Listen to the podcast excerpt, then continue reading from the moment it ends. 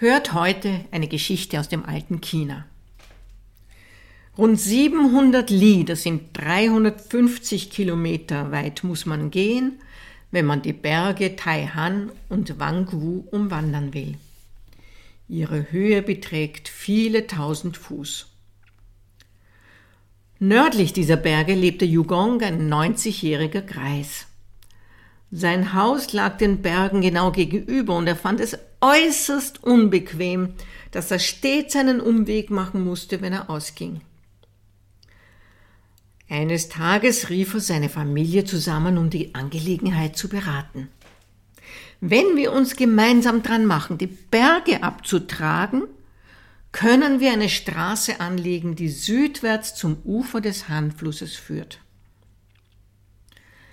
Alle waren dafür, nur seine Frau trug noch Bedenken und meinte, mir scheint, mit deinen Kräften vermagst du nicht einmal einen Hügel abzutragen, geschweige denn diese zwei Bergriesen. Und sag mir bloß, wohin willst du all den Sand und das Geröll schaffen?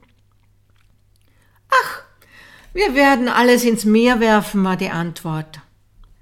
Dann machte sich Yugong mit seiner Familie an die Arbeit. Sie schaufelten Sand und Steine und schleppten sie korbweise zum Meer. Auch eine benachbarte Witwe schloss sich ihnen mit ihrem siebenjährigen Sohn an. Viele Monate mühten sie sich ab. An der Biegung des Flusses wohnte ein alter Mann, den man ob seines großen Verstandes den Weisen nannte. Der lächelte nur über die Anstrengungen und gab sich alle Mühe, sie davon abzubringen. Ach, lass doch den Unsinn, rief er. Ihr seid schon hoch betagt und vermögt nicht einmal einen Strauch auszureißen. Wie wollt ihr Erde und Steine fortschaffen? Yugong seufzte tief. Wie dumm und engstirnig seid ihr doch, sagte er. Ihr könnt es nicht einmal mit dem kleinen Sohn unserer Nachbarswitwe aufnehmen.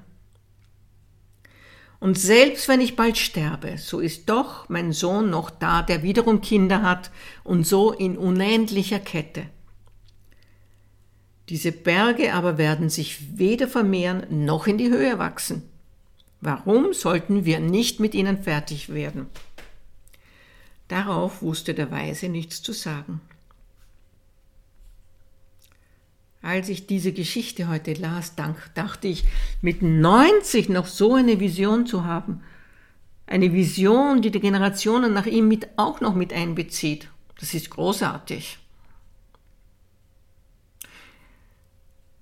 Für ihn endet sein Projekt nicht mit dem Tod. Er hofft und er weiß, dass seine Arbeit und seine Idee in seinen Kindern und in seiner Umgebung weiterleben wird.